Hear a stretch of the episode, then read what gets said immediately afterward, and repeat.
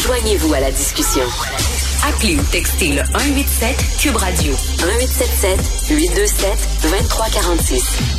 Rémi Villemur fait partie de cette euh, cohorte de jeunes intellectuels euh, nationalistes conservateurs qui sont très intéressants euh, au Québec. Il a publié un texte hier dans le Devoir, ben, en fait ce week-end, que j'ai trouvé très remarquable sur François Legault.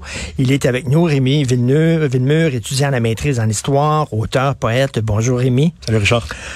Euh, le titre, c'était Est-ce que François Legault est un chauffeur de purgatoire? C'est quoi ça, un chauffeur de purgatoire? Ben, c'est parce que l'autre jour, je me promenais dans une librairie euh, de livres usagés, puis je suis tombé sur un recueil de textes parus dans les journaux, écrit par Jacques Ferron qui est un écrivain, un médecin euh, très influent dans la première moitié du 20e siècle, un intellectuel québécois, indépendantiste.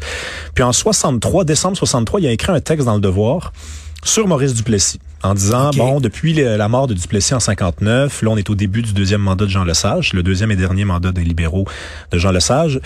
Ben la plupart des intellectuels de la Révolution tranquille confinent Maurice Duplessis au purgatoire. Donc le purgatoire, on sait ce que c'est, c'est un lieu entre le terrestre et le céleste, un lieu où on doit obliger une personne à expier ses péchés, donc un espèce de lieu de punition, un, banc de punition. Une salle d'attente. Une salle d'attente. Euh, Pour le paradis. Ou l'enfer.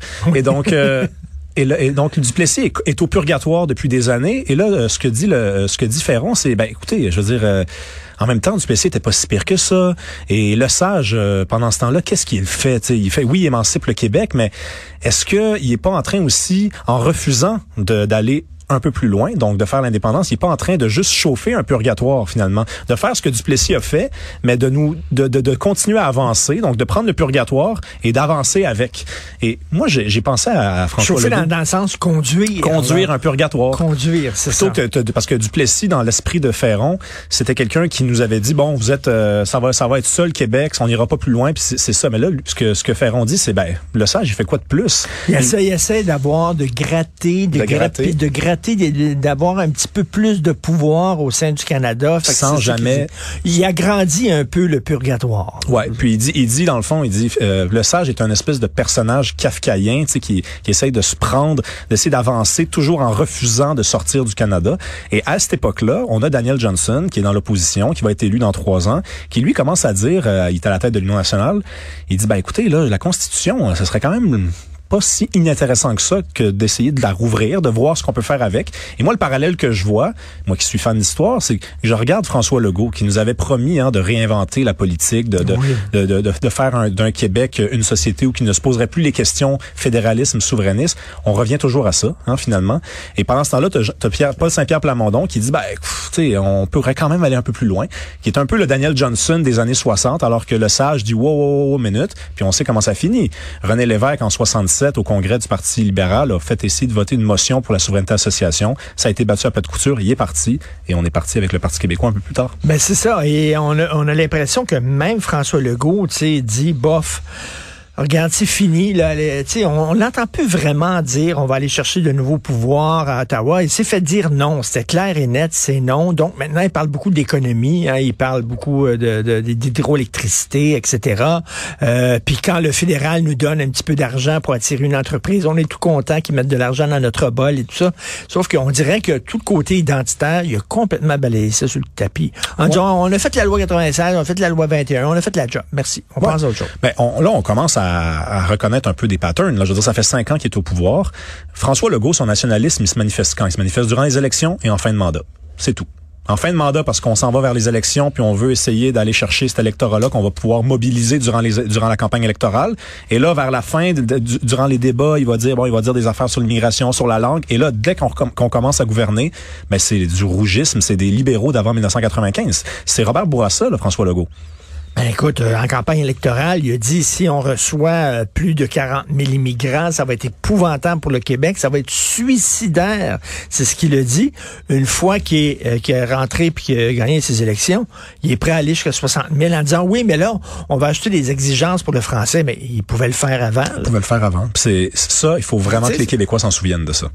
Hein, parce qu'on a la mémoire courte, hein, on oublie des choses, on se laisse séduire à chaque fois.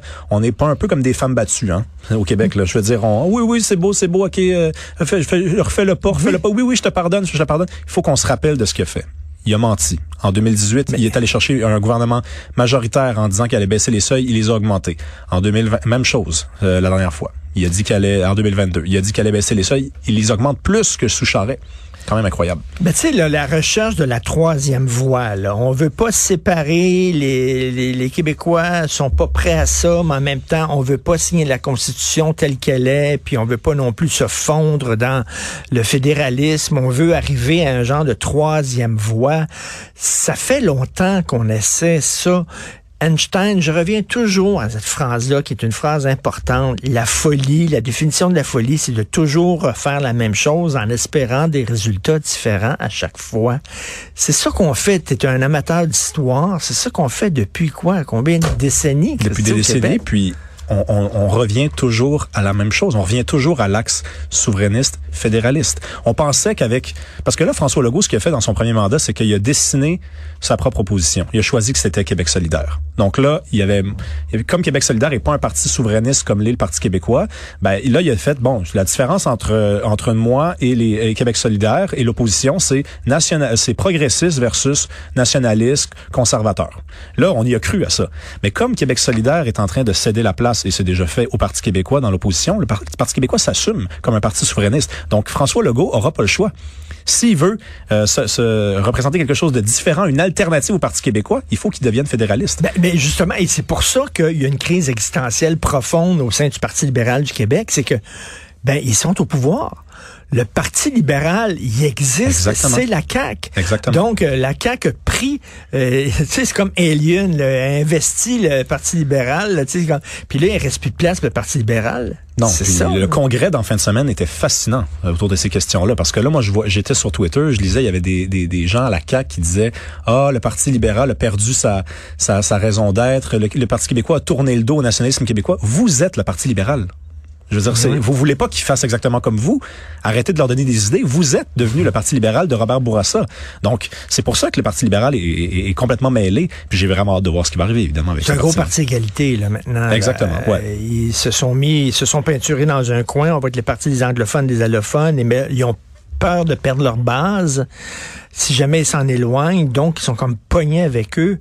Euh, est-ce que, bon, je me fais l'avocat, non du diable, parce que quand même François Legault n'est pas le diable, mais mettons, François Legault, nationaliste, il dit c'est pas moi qui va tuer l'option, parce qu'il sait fort bien, François Legault, qu'un troisième non serait très, ça tue l'option. Un peuple ne peut pas se dire non à trois reprises.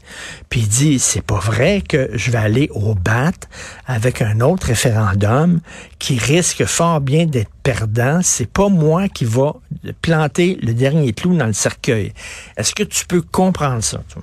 Oui, mais moi, vois-tu, je, je, je suis pas aussi pessimiste peut-être que tu sembles être, c'est-à-dire que je pense qu'on peut se dire non une troisième fois. Il y a des peuples qui se sont dit non plusieurs fois. Les peuples, ça a pris 400 ans euh, obtenir leur indépendance. Là, c'est le Pierre Falardeau en moi qui revient. Euh, c'est possible, c'est possible de faire ça.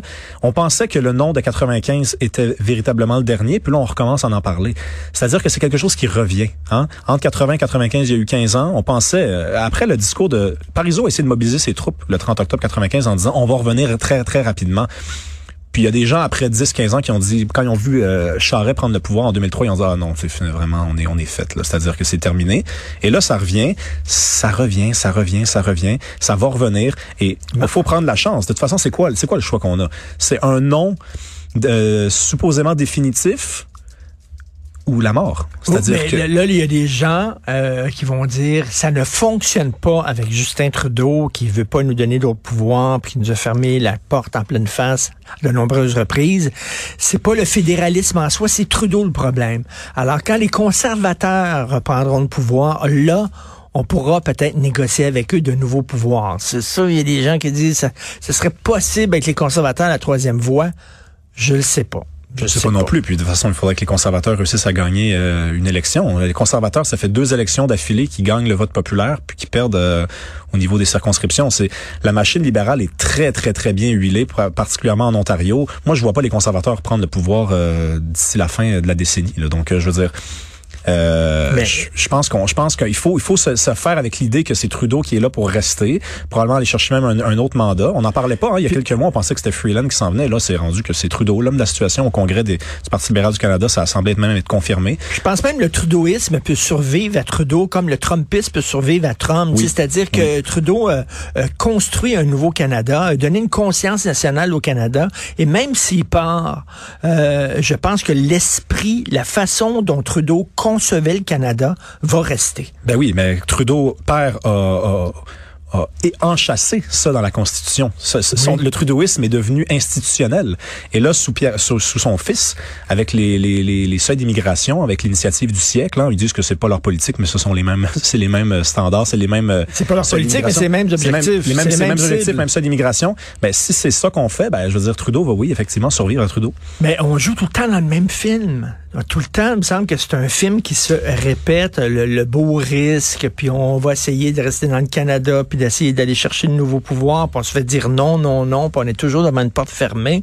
Et là, à un moment donné, est-ce que le peuple québécois va tirer les conclusions qui s'imposent ou on va continuer tout le temps à, à cogner une porte qui ne s'ouvre pas, là? Ben, moi, euh, je, je- ça Là-dessus, moi, je suis très, euh, je suis très pessimiste et j'imagine d'être plus optimiste que moi. Heureusement que les jeunes sont optimistes. Ouais, ben j'ai pas vraiment le choix de toute façon. À quoi bon la vie là, à mon âge là, je veux dire. euh, moi, je, dev- je, je m'engage là-dedans sérieusement. C'est ma vie de m'engager pour l'indépendance du Québec. Euh, si si j'ai pas une, une vision optimiste des choses, je sais pas qu'est-ce que je fais. Je vais aller travailler, je vais aller faire, euh, je vais aller faire autre chose. Je vais aller faire de l'argent, je vais aller faire mon droit, je vais faire un avocat. là. Non, non, non, non. Ben oui. Mais la vérité, c'est que je pense qu'on va se reposer la question. Est-ce qu'on va se dire oui cette fois-ci? J'ai besoin de plus de temps pour y penser. Je pense qu'il y a des jours où je me réveille, je me dis oui. Il y a des jours où je me réveille, je me dis ah non, on va Est-ce que tu penses que tu vas le voir de ton vivant? Oui, absolument. t'as quel âge, toi? 29, mais oui. oui, 29. Oui, oui, tu oui. penses que tu vas le voir de Ouais, ton vivant? ouais, ouais. Je sais pas si ça va arriver comme certains pensent que ça va arriver, c'est-à-dire lorsqu'il va avoir les euh, la bataille devant la Cour suprême. Est-ce que c'est là qu'on va se poser la question? Je pense que ça va arriver un peu après. Euh, il va y avoir un espèce de moment de gel. Après, encore une fois, l'idée qu'on va rencontrer encore l'idée qu'on n'est pas capable de, de voter nos propres lois à l'Assemblée nationale, comme la loi 101 a été complètement charcutée euh, dans les années 80. Mais je pense qu'on va se poser cette question-là de mon vivant. Est-ce qu'on va se dire oui, cette fois-ci, c'est mon plus grand espoir? Tristan, notre réalisateur, il fait oui, oui, oui. il Ben fait oui. oui, oui, de la tête, puis il est jeune, puis il Ben, dit il faut, oui. il faut. Mais Ben, c'est pas, c'est pas une jeunesse niaise. Tu sais, c'est, c'est structuré. Là, j'ai, une pensée là derrière Oui, ça. Je suis pas en train de, de je suis pas arrivé ici avec des confettis, là, bien en vous disant ça va se passer, ça va se passer parce que ouh, non, non, non, non, non, non, non. C'est une, ré- une réflexion adulte. Je pense qu'on va se la poser. L'histoire a un sens et on, re- on retourne dans les années 60-70 en ce moment-là. Malheureusement, moi, je suis plus vieux, puis je, je- je- je- on dirait que j'ai le, le cynisme de Denis Arcand qui commence à Ah, déteindre sur moi. Je commence à ressembler à un personnage du déclin de l'Empire américain. Heureusement, il y a des jeunes euh, comme toi qui sont plus euh, optimistes et qui voient le verre à demi plein plutôt qu'à demi vide. Merci beaucoup, Rémi Villemur. Toujours intéressant. Ceux qui n'ont pas lu son, texte, allez sur euh, la page Internet du Devoir. Et euh, le titre, c'était Est-ce que François Legault est un chauffeur de purgatoire? François? Legault, chauffeur de purgatoire avec un point d'exclamation. Avec un point d'interrogation. D'interrogation. Exactement. Rémi Villemur, merci. Bonne journée. Merci, bye.